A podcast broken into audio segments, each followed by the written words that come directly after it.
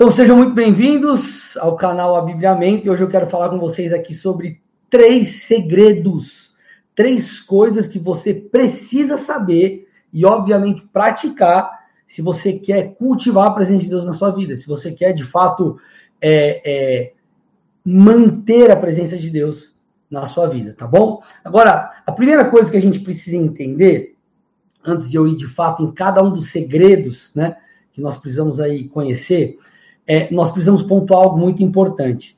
É Deus, hoje Deus, ele habita no homem por meio do Espírito Santo, certo? Então todos nós sabemos disso, que nós somos a habitação de Deus individualmente, tá bom? Deus escolheu habitar no homem. Isso está lá em 1 Coríntios 3, ou melhor, 1 Coríntios 13, 16. Agora, interessante é o seguinte, gente, não é no interior de qualquer homem, de qualquer mulher, de qualquer pessoa então, puxa, pastor, André, Deus ele habita dentro de todo mundo que mora na face da terra? Potencialmente sim, mas de fato não. Potencialmente sim, mas de fato não. Deus habita dentro de quem, gente? Deus habita dentro daquele que creu em Jesus e se arrependeu. Olha que interessante, gente. Eu já vou chegar nos segredos, tá? Efésios 1:13. Nele também vocês depois que ouviram a palavra da verdade, o evangelho da salvação, tendo nele também crido, receberam o selo do Espírito Santo da promessa. Então o texto está falando o seguinte: Paulo está falando para mim para você aqui, que aqueles que ouviram a palavra e creram em Jesus, creram no evangelho da salvação, se arrependeram, eles então receberam pum, o Espírito Santo como selo. Então, esse selo do Espírito Santo, essa habitação ou habitar do Espírito em nós acontece a partir do momento que nós cremos. Então, se você creu em Jesus, se você se arrependeu, você se torna ali habitação, casa de Deus, tá bom? Casa de Deus. Então, ele passa a viver em nós a partir do momento que cremos. Agora, a grande questão é a seguinte: aqui eu começo a falar sobre o primeiro segredo que você precisa saber para cultivar a presença de Deus na sua vida, tá bom? Que é justamente isso que eu acabei de dizer. A presença de Deus, ela precisa ser, é, assim como uma, uma planta, ela é regada, a presença de Deus ela precisa ser regada, ela precisa ser cultivada. Gente, vamos lá. É, isso pode parecer bobeira, tá? Pode, ser, pode parecer bobeira, mas não é. Eu fiz uma enquete esses dias no meu Instagram, e por sinal, se você ainda não me segue, vai lá no O André Silva, tá? O André Underline Silva, você vai me achar. É, eu fiz uma enquete perguntando qual que é o seu maior desafio. Olha isso, gente. Qual que é o seu maior desafio na caminhada com Deus? A maioria, a maioria disse constância, ou a falta de, né? A falta de constância. Então, gente, é, tem coisa que parece que é clichê quando alguém está ensinando a palavra de Deus, fala, comenta, reforça, mas não é, porque realmente aquilo é um pilar. E se é um fundamento, aquilo tem que, tem que ser vivido, tem que ser real, e a questão do relacionamento, do entendimento do relacionamento, ele é extremamente importante, porque, como eu já disse e repito, a presença de Deus tem que ser cultivada. E o primeiro segredo é a constância. Gente, é, não tem como você manter a presença de Deus na sua vida se você não for constante. Então, cultive o seu relacionamento com Deus. Vou dar dica para vocês aqui de como você fazer isso de forma prática, tá bom? Eu vou dar dicas como você se ajustar no seu dia a dia. Então, fica aqui comigo, tá? Agora, é, você precisa entender o seguinte: Deus, se você quer cultivar a presença de Deus na sua vida, se você quer manter a presença de Deus, porque isso é uma dúvida que muitos têm. Pois como que eu cultivo a presença de, presença de Deus? Nós precisamos criar uma rotina com Deus, tá bom? Precisamos criar uma rotina com Deus, tá? Precisamos, eu vou repetir, criar uma rotina com Deus. Porque o que o que vai proporcionar essa aproximação é a rotina.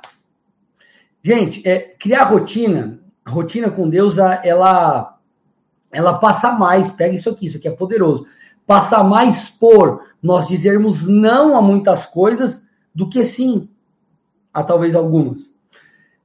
Você, quer ver? É, você não deixou de orar e não deixou de ler a Bíblia porque você não julga mais isso importante. Mas você, você passou a fazer isso por quê? Você passou a fazer. É, é, você não fez isso por quê? Porque você disse não para Deus e sim para outras coisas. Então a questão não é, puxa, não é importante orar, não é importante ler a Bíblia, não é importante eu congregar, não é importante eu estar com Deus, é, mas você disse não para isso e sim para outras coisas. Então você precisa aprender a dizer não para as várias coisas no seu dia, para que Deus tenha o seu sim. Então eu vou repetir, você precisa aprender a falar não para muitas coisas e dizer sim para poucas. Puxa, André, por que, que eu não consigo cultivar a presença de Deus? Porque você vive falando sim para coisas que você deveria falar não. Você vive falando sim, você vive dizendo sim para coisas que você deveria falar não. Então, gente, só para você entender, é, se você for parar para estudar um pouco, qualquer questão assim de produtividade, produtividade, isso envolve para várias coisas. É, gestão do tempo para você ir para academia, para você se relacionar com sua família, para você ter tua vida com Deus, isso envolve tudo. A perfeita gestão do tempo, ela é assim, ó, 70%, se você quiser até escrever aí no, no, no, no chat, 70% de coisas importantes, você vai gastar o teu tempo, 70% do teu tempo fazendo coisas importantes. Você vai gastar 20% fazendo coisas urgentes e 10% coisas triviais. Qual que é o nosso problema? nós gastamos mais tempo, muitas vezes, fazendo coisas urgentes e damos muito tempo para as triviais e o que é importante fica para trás. Então, o que você tem que avaliar? Vai começar o teu dia? Cara, pensa, o que eu tenho que fazer hoje? E uma das coisas que você precisa fazer é o quê? Uma das coisas que você precisa fazer é ter tempo com Deus. Se você começar o seu dia e não definir isso, cara, defina o seu dia. Começa o seu dia inverso, não começa fazendo, começa planejando, ou planeja no dia anterior. Então, às vezes nós não é, cultivamos, nós não, não, não temos a presença de Deus, nós não. Vocês estão entendendo, né? Essa é a minha forma de falar. Porque nós não cultivamos a, a presença de Deus. É muito interessante que aqui em casa, quando a gente é, mudou para cá, é, tem tipo um jardinzinho na frente da casa e colocou umas plantinhas lá. Eu não manjo nada de planta, não vou saber o nome, mas umas plantas da hora, assim. colocou e beleza, eu tô aqui há Dois anos vai fazer. E tava indo, tava indo, aí tava muito é, pouca chuva. Daqui a pouco, gente, começou a chover, chover, chover, chover, chover. Meu, parece que a planta fez assim, ó. Tuf! Por quê? Porque ela recebeu o quê? Ela foi regada, ela foi nutrida. E espiritualmente é a mesma coisa. Então, um dos segredos, é uma das verdades para que você de fato viva em, em, em plenitude da presença de Deus na sua vida, para que você tenha a medida que você deseja, é cultivar. Lembra? 70% do seu tempo fazendo coisas importantes. Gente, posso falar uma coisa para vocês? E eu sei que tem muitas pessoas aqui que são minhas ovelhas. Gente, eu não consigo me responder mensagem de WhatsApp pra, de todo mundo. E se eu for responder de todo mundo, eu vou deixar de fazer outras coisas que são importantes. Não que não é aquilo, mas eu não posso, eu preciso equilibrar minha vida. Vocês estão entendendo, pessoal? Legal? Então, 70% importante, 20% urgente, 10% trivial, tá? Então, agora, presta atenção, isso aqui é muito forte, tá? Isso aqui é muito forte. É, por que, que é importante a rotina? Porque lugares profundos você só entra com rotina. Lugares profundos em Deus você só entra com rotina. Olha a célula, a célula do Ender aí, é nós. tá? É, você só entra em lugares profundos com rotina, quer ver? É, você vai começar a treinar. Treina uma semana e para duas. Não vai dar resultado na sua vida. É, começa a fazer um curso de idiomas. Faz lá dois meses e para. E volta depois de seis. Você não vai ter profundidade. A profundidade ela vem na rotina ela vem quando você passa tempo um dia após o outro com Deus. Rotina, gente. Rotina. Olha que interessante, Efésios 4,13. E depois, se tiver alguém Master Blaster aí dessas coisas de live, de transmissão, eu vou querer começar fazendo as lives aqui no YouTube. Não sei se é o OBS que usa. Começar a jogar algumas coisas aqui, que eu faça, de repente, um mapa mental, alguma coisa para poder, né? Se alguém souber, escreve aí no chat é, depois me manda uma mensagem para eu poder aprender esse negócio aqui. Mas vamos lá, Efésios 4,13, olha que interessante, gente.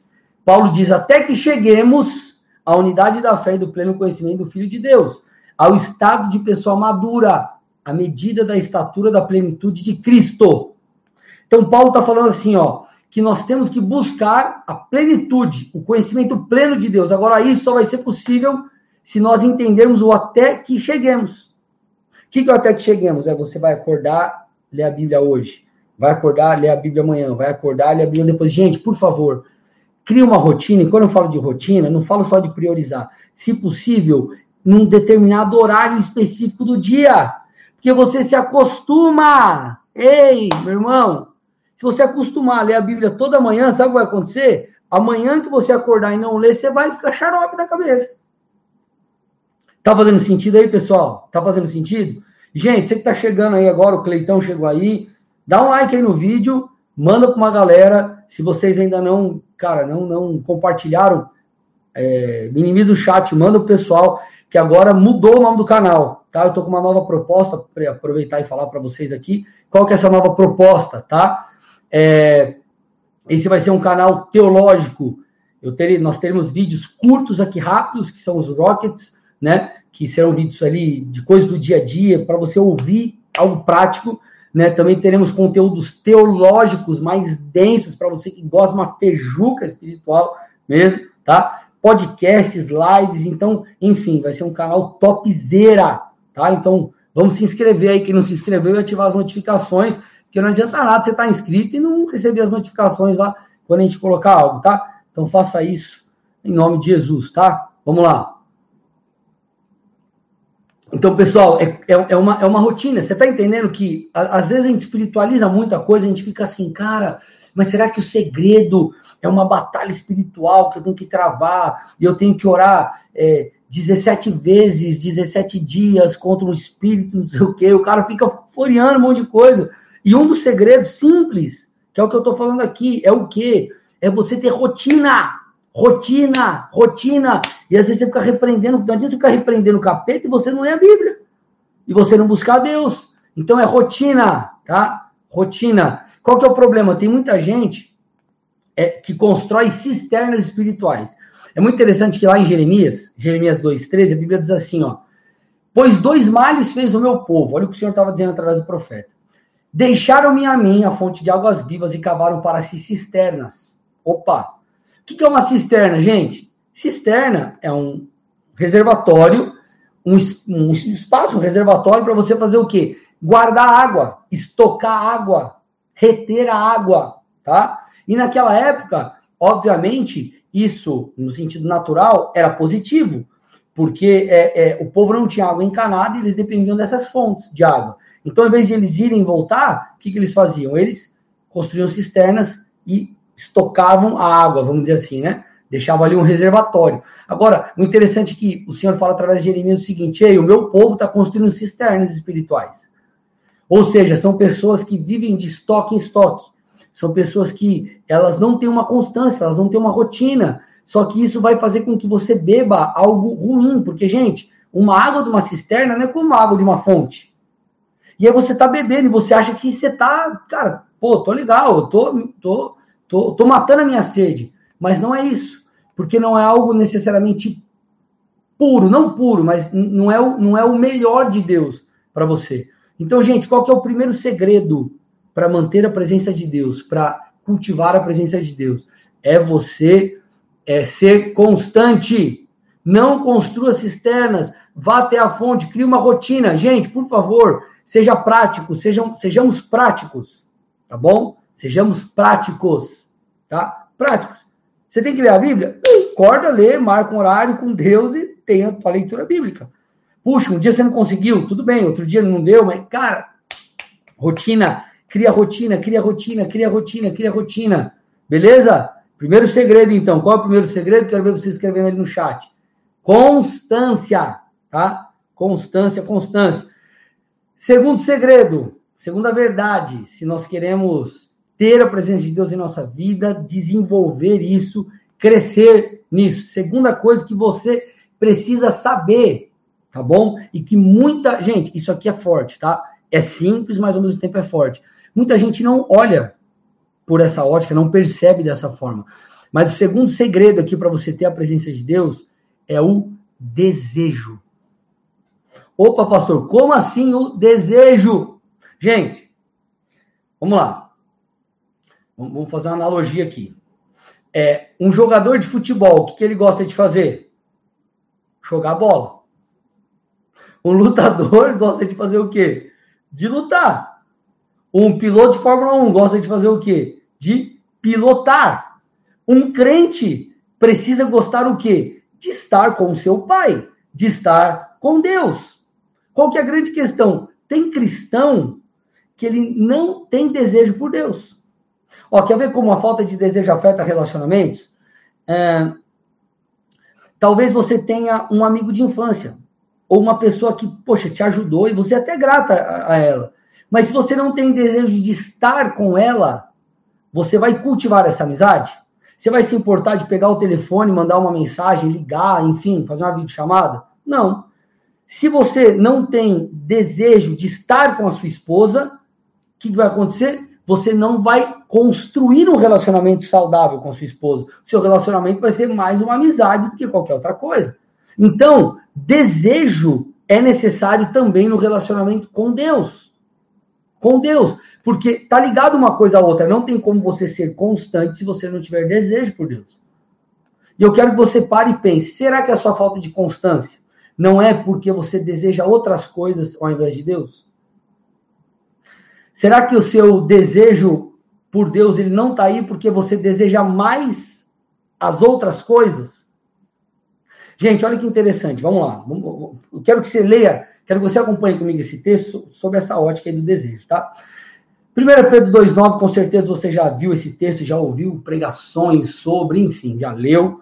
Diz assim: Vocês, porém, são geração eleita, sacerdócio real, nação santa, povo de propriedade exclusiva, a fim de proclamar as virtudes daquele que os chamou das trevas para sua maravilhosa luz. Dentre tantas coisas boas que o texto fala aqui, ó, olha o que ele diz: Nós somos propriedade exclusiva de Deus. E se eu sou exclusivo de Deus, tudo que eu tenho e tudo que eu sou deve ser dado e entregue a Ele, para Ele. Quando nós entendemos que tudo é de Deus, por exemplo, nós não temos dificuldade em, em ser fiel nos dízimos, nas ofertas. Quando nós entendemos que somos exclusivos de Deus, você vai proteger o seu coração de tal forma que você não vai colocar diante dos seus olhos ou ouvidos coisas que vão deturpar sua fé. Você guarda. Por quê? Porque o seu relacionamento com Deus é precioso. Então, da mesma forma, é, é, é, é, nessa questão da constância. Ela só virá se você entender que você é exclusivo de Deus. Se você é exclusivo de Deus, o seu ser, o seu desejo precisa ser dirigido para Ele, precisa ser para Ele. Legal, pessoal? Porque não tem como você a presença de Deus crescer se você não cultivar. Gente, isso é normal. Tudo que cresce é cultivado, é alimentado, tudo, tudo, tudo. E o relacionamento com Deus não é diferente, tá? É, então, o relacionamento de um crente de verdade com Deus não pode ser superficial. Não dá para ser, não pode ser superficial. O relacionamento com Deus, tá? De um crente de verdade, precisa ser íntimo, intenso e apaixonado. Então pensa aí. Responde para você mesmo. É íntimo o seu relacionamento com Deus? Opa, como assim, pastor? Talvez seu relacionamento com Deus, você chega no culto, você fica só olhando. Você não interage, você não levanta suas mãos e adora. Não que levantar as mãos é sinal de espiritualidade, mas é, é, é uma entrega, assim, você se entrega. É íntimo o teu relacionamento. Você tem o hábito de, poxa, ir no lugar da sua casa, seja no, no, no, escritório que você tem, no seu quarto, na sala, qualquer lugar, e tirar um tempo e, é, a sós com Deus, intimidade intimidade. O seu relacionamento com Deus, ele é, é íntimo, ele é também intenso. Porque, gente, se você. É, é, chega uma hora na nossa vida que, que em, tudo que você quer crescer, você vai ter que ter, ser intenso. Você vai ter que buscar aquela uma coisa. E você vai ter que focar naquilo. Você vai ter que gastar a sua vida naquilo. Davi disse algo muito interessante no Salmo 27,4. Nós cantamos né, músicas desse trecho. Ele diz assim: Uma coisa eu peço ao Senhor e a buscarei, que eu possa morar na casa de Deus, do Senhor todos os dias da minha vida, para contemplar a beleza do Senhor e meditar no seu templo. Então, é, Davi ele desejava estar com Deus. Essa era uma coisa dele, era o que era mais importante para ele. E, queridos, muitas vezes nós vamos ter que ser intensos. Muitas vezes não, na verdade, nós temos que ser intensos no nosso relacionamento com Deus. Então, é, você tem que entender uma coisa. É, por que, que é importante você ser intenso? Porque a intensidade fala sobre foco. E quem tem foco é, chega aonde quer chegar, onde precisa chegar. Entenda uma coisa, amado. É, sem desejo, sem esse desejo pelas coisas de Deus, por Deus, você vai ser um crente só de carteirinha. Não, eu sou crente aqui, ó. Sabe aqueles caras que é sócio de, de clube? Ah, eu sou sócio do clube aqui, ó. Você paga lá mensalidade, você comprou o título, mas você não vai. É tipo isso, o cara é sócio do clube, mas não vai no clube. Então você precisa desejar. Então quem tem desejo tem foco. Entende? Ó, grava isso, escreve isso, tá? Quem tem desejo tem foco.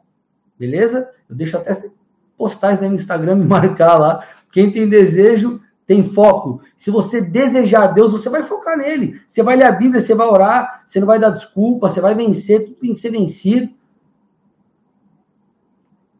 Então, quem tem desejo tem foco. E sabe o que é muito interessante, gente?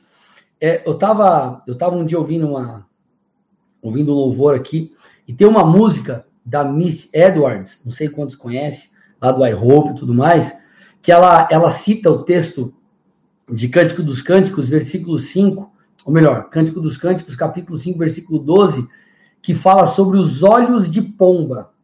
E ela, ela faz uma analogia muito legal é, essa música ela chama Dove's Eyes, né? Olhos de Pomba. Então dá uma ouvida lá depois, vai impactar você. Mas o que, que, ela, que, que ela declara na música, né? nessa adoração ao Senhor? Ela diz assim: é, para ter olhos de pomba por, é, e uma devoção sem distração. Olha que interessante, gente. Olha que interessante. É, distração, é, é, ou melhor, uma devoção sem distração. Uma devoção sem distração. Por que, que ela cita isso, olhos de pomba? Porque as pombas, elas não têm uma visão multifocal, tá? Elas focam em uma coisa só.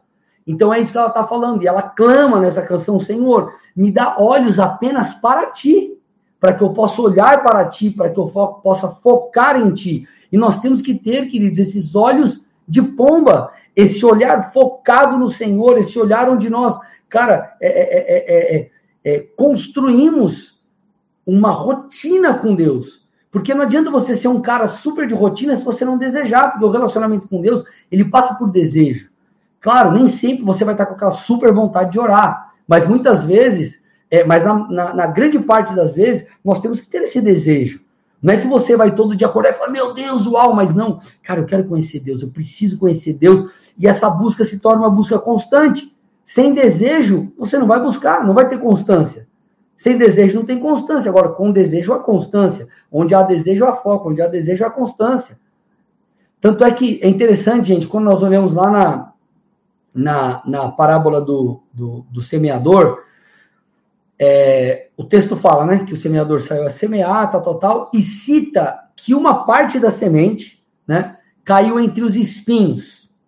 E a semente, o texto fala que é, elas cresceram, mas olha isso, gente, que forte. Mas por causa dos espinhos, elas não conseguiram dar frutos. Então, a parábola do semeador diz que parte da semente foi lançada sobre os espinhos. E, por causa dos espinhos, elas não conseguiram se desenvolver. Tá? Aí, olha que legal. Jesus conta essa parábola, e aí depois ele explica. Jesus explica lá em Marcos 4, 18 e 19, ele diz assim: Os outros, os semeados entre os espinhos, são os que ouvem a palavra, mas as preocupações deste mundo, a fascinação da riqueza e as outras ambições aparecem e sufocam a palavra e ela fica infrutífera. O que, que ele está falando aqui? Que o relacionamento com Deus ele pode ser sufocado pelas preocupações, pelo nosso foco em outras coisas, e não que você não deva fazer outras coisas da sua vida. Obviamente, você tem vários focos, mas nada pode abafar o fogo de Deus na sua vida. Nada, nada pode tirar esse teu olhar de pomba no que diz respeito à sua vida com Deus. Então, o texto está falando aí, a semente lançada entre os espinhos é aquela que não cresce porque ela é sufocada pelos espinhos. A nossa vida espiritual é sufocada pelas nossas preocupações, pela, pela, pelos vários focos que nós é, é, é, é permitimos que puf, apague a chama de Deus nas nossas vidas. Então, é, nós não podemos permitir, como o texto diz aqui, as preocupações com as coisas deste mundo, as fascinações das riquezas e as outras ambições matem o nosso relacionamento com Deus. Tire de nós essa constância e esse desejo. Legal, gente? Tudo bem até aqui? Então, você está chegando aí, me ajuda aí, vai, dá um like aí pro Instagram. Instagram não, né? Pro YouTube jogar esse vídeo para mais pessoas aí, tá bom?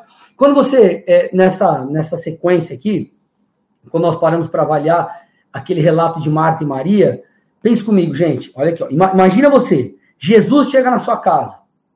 Cara, Jesus chega na sua casa. O que, que você vai fazer? Você vai ver se não tem toalha em cima da cama, se tua casa não tá suja, não tá bagunçada. Você vai correr preparar um cafezinho para ele, um pãozinho de queijo, um pãozinho com mortadela, alguma coisa, porque você quer receber Jesus bem. É uma pessoa importante. Você vai ser um bom anfitrião. É, você vai ser alguém hospitaleiro. Isso show de bola. Isso faz parte. É, é, é essencial. Agora, interessante é que Marta ficou correndo com as coisas e Maria focou em ouvir Jesus. Cara, olha, gente, por favor, olha isso. Olha isso aqui. Marta focou em fazer as coisas para Jesus. Maria focou em ouvir o que Jesus tinha para falar. O interessante é que Jesus, ele confronta quem? Ele confronta Marta. E ele fala assim para Marta: Marta, você anda inquieta e se preocupa com muitas coisas, mas apenas uma é necessária. Então, olha que interessante. Jesus fala assim, é como se ele estivesse falando assim para Marta: Marta, você está inquieta em um momento que você não deveria estar. Eu sei que fazer as coisas para mim é importante, mas agora é hora de você me ouvir. E é isso que o Senhor diz para nós. Tem várias coisas importantes que nós precisamos fazer, mas existe um tempo que nós precisamos dar um comando à voz da nossa alma. Nós precisamos nos aquietar para ouvir o que ele tem a nos dizer. E isso tem que ser algo intencional. Você precisa você precisa fazer isso. Você precisa fazer isso. Você precisa fazer isso. E isso só vai ser feito se existir desejo, se existir fome. Legal, gente? Então, esse é o segundo segredo para que a presença de Deus cresça na sua vida. É o desejo. É o desejo. Deixa eu aproveitar já e indicar para vocês aqui um, um, tem alguns livros que marcaram a minha vida, mas esse aqui, com certeza, ele está. Nossa, gente, deixa eu colocar o carregador aqui. Mas esse aqui, com certeza, tá nos top 3 da minha. Da minha. Enfim, que mudaram a minha vida, que é esse aqui, ó. Vou colocar para vocês, vou fixar aqui. Até que nada mais importe do pastor Luciano Subirá. Coloquei o link aí da livraria TDB se você quiser comprar. Olha lá, ó. Cara, livro meu. Você tem que ler esse livro. É top, top, top, top, top, tá? Então vamos lá. Terceiro segredo. Terceiro segredo para você é, é, manter, ter, é, fazer com que a presença de Deus cresça na sua vida. Enfim, terceiro segredo. Ele está descrito lá em Atos 20, a 24. Tá? Atos 20 a 24 diz assim. Porém, o apóstolo Paulo falando aqui, Lucas relatando né, a fala do apóstolo Paulo. Porém, nada considero a vida preciosa para mim mesmo, desde que eu complete a minha carreira e o ministério que recebi do Senhor Jesus para testemunhar o evangelho da graça de Deus. Então, Paulo ele diz assim: ei, ei, eu deixei de considerar a minha vida ou as minhas coisas, ou as minhas prioridades como prioridade para mim. Agora, as minhas prioridades são as prioridades de Deus. Aquilo que é prioridade para Deus, eu tomo para mim. E esse é o terceiro segredo para você que quer cultivar a presença de Deus na sua vida. Para você que quer desenvolver esse relacionamento com Deus, que é a separação, a consagração, uma vida santificada. Gente, presta atenção. Você tem noção do que o apóstolo Paulo está dizendo? ele está dizendo assim, ó. Ele não está dizendo só, eu mudei o meu comportamento. Ele não está falando apenas de comportamento, tá? ele está dizendo o seguinte: eu não considero mais a minha vida ou a minha maneira de viver preciosa para mim mesmo. Ele diz assim, cara, mudou as coisas para mim. O pessoal falando ali no, no, no, no, no, no chat, quem vai dar de presente. Ô, galera, joga aí quem tá na live que vai dar de presente para você. Vai que Deus toca no coração de alguém e você sai abençoado, tá? Então vamos lá. Ele tá falando que a minha vida ela não é mais importante para mim. O meu jeito de fazer as coisas não é mais importante para mim. E gente, presta atenção. Tudo tem um preço. O relacionamento com Deus tem um preço, a intimidade com Deus tem um preço, a presença de Deus tem um preço. E esse, é, essa é uma das chaves, um dos segredos que muitos não vivem. E talvez a pessoa nem dá devida importância para isso, porque talvez ela sequer também foi ensinada dessa forma. Gente, vamos lá, ó. Vamos lá. É, eu casei, certo? Com a minha esposa. Eu tenho com ela uma aliança e um compromisso, certo? Para o meu relacionamento ser um relacionamento saudável, eu preciso manter a minha. Eu preciso me manter fiel a ela e ela a mim. Legal? Claro, a minha fidelidade primeiro é porque eu a amo, não quero machucá-la, não quero feri-la, mas a fidelidade ela também é um requisito para que o relacionamento flua, seja um relacionamento pleno. E assim também é no nosso relacionamento com Deus. Gente, não tem como ter presença de Deus sem santificação. E olha aqui, presta atenção nisso. Não tem como você crescer na sua intimidade com Deus e no acréscimo de unção se também a sua santidade, o teu nível de santificação não crescer. Hum, isso é pesado, gente. Por que, eu estou te falando isso? Porque talvez você aí, ah, beleza, eu já entendo, eu, eu, eu santifiquei a minha vida, e pastor, isso não é novidade. E não é novidade. Mas a questão é que nós precisamos progredir nessas coisas, se nós queremos mais. Olha que interessante, gente.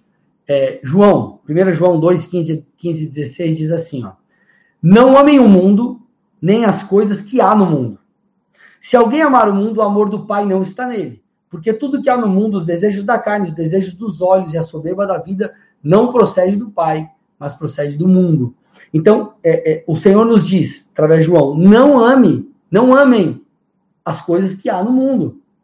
E não estou falando que ah, agora não posso ver televisão, não posso jogar bola, não é isso, gente, tá? está falando de coisas que deturpam nosso relacionamento com Deus de alguma forma, de coisas que não estão de acordo com a palavra de Deus. Quando ele fala não ame o mundo, está falando desse sistema mundano de pecado, de, de, de, de, que gera corrupção no cristão. Agora, qual que é o problema? É, muita gente não tem uma rotina com Deus porque não deseja, e não deseja porque ama outras coisas ao invés de Deus. Ama outras coisas ao invés de Deus. E enquanto você não cortar os laços não vai haver uma transformação. Olha que interessante, gente. Um texto que você conhece com certeza, Hebreus 12, 14, tá? É, é um princípio, tá? É um princípio. Procurem viver em paz com todos e busquem a santificação, sem a qual ninguém verá o Senhor. Opa! Então ele está dizendo assim: sem santificação, nós não veremos Deus. Legal. Sem santidade, não tem como você ter intimidade com Deus. Talvez você esteja em pecado e Deus vai usar alguém, Deus vai de alguma forma chamar a tua atenção. Mas para quê? Para você que já é crente, para você se arrepender e voltar. Agora, desenvolver um relacionamento íntimo com o Senhor sem santificação, isso não é possível. Esquece, tá? Esquece. Agora, a grande questão é: será que eu e você nós não estamos parados no mesmo nível porque nós ainda não santificamos determinadas coisas que deveríamos santificar? Será que nós não precisamos matar alguns é, pecadinhos, talvez ali de, estimação? Será? Nesse livro aqui, se eu não me engano, é nesse livro. E Luciano Subirá ele fala assim de é, é, ele saía de alguns cultos às vezes com aquela sensação tipo assim, cara, podia ter rolado. Eu tinha a sensação de, de que Deus queria fazer algo a mais, mas não aconteceu. Por que? Ele se perguntava. E isso ficou durante muito tempo. Ele orava, buscava o Senhor, até que o Senhor mostrou para ele. Ele percebeu que aqueles cultos onde parece que não aconteceu tudo que ele sentia que deveria acontecer, eram dias que ele tinha pisado na bola com Deus. Olha que interessante, gente. Então, muitas vezes nós não vivemos, eu acredito nisso, tá? Coisas maiores no Senhor, Porque nós não nos rendemos mais. Então, é, nós precisamos é, entender a importância disso, de uma santificação, gente, contínua. Olha que interessante que Paulo diz. Portanto, meus amados, tendo tais promessas, purifiquemo-nos de toda impureza, tanto da carne como do espírito, aperfeiçoando a nossa santidade no temor do Senhor. Então a gente tem que entender o seguinte, ó, como funciona a santificação? Você precisa dar uma resposta de acordo com a revelação que você tem. Então, se Deus falou para você algo hoje, você leu na palavra, você aprendeu, você precisa dar uma resposta disso. Depois você aprende outra coisa, você dá uma resposta, você vai dando respostas. É uma purificação, é um processo de transformação. Por isso que ele está falando aqui, ó, aperfeiçoando a nossa santidade no temor de Deus. Então, a santidade ela é, ela é aperfeiçoada. Você aperfeiçoa, aperfeiçoa, aperfeiçoa, aperfeiçoa. Esse é um segredo, gente. Sem santidade. Quanta gente. Aí o cara vai no culto, aí o cara se mata de ler a Bíblia, mas o cara não se arrepende, o cara não se santifica. Não adianta nada.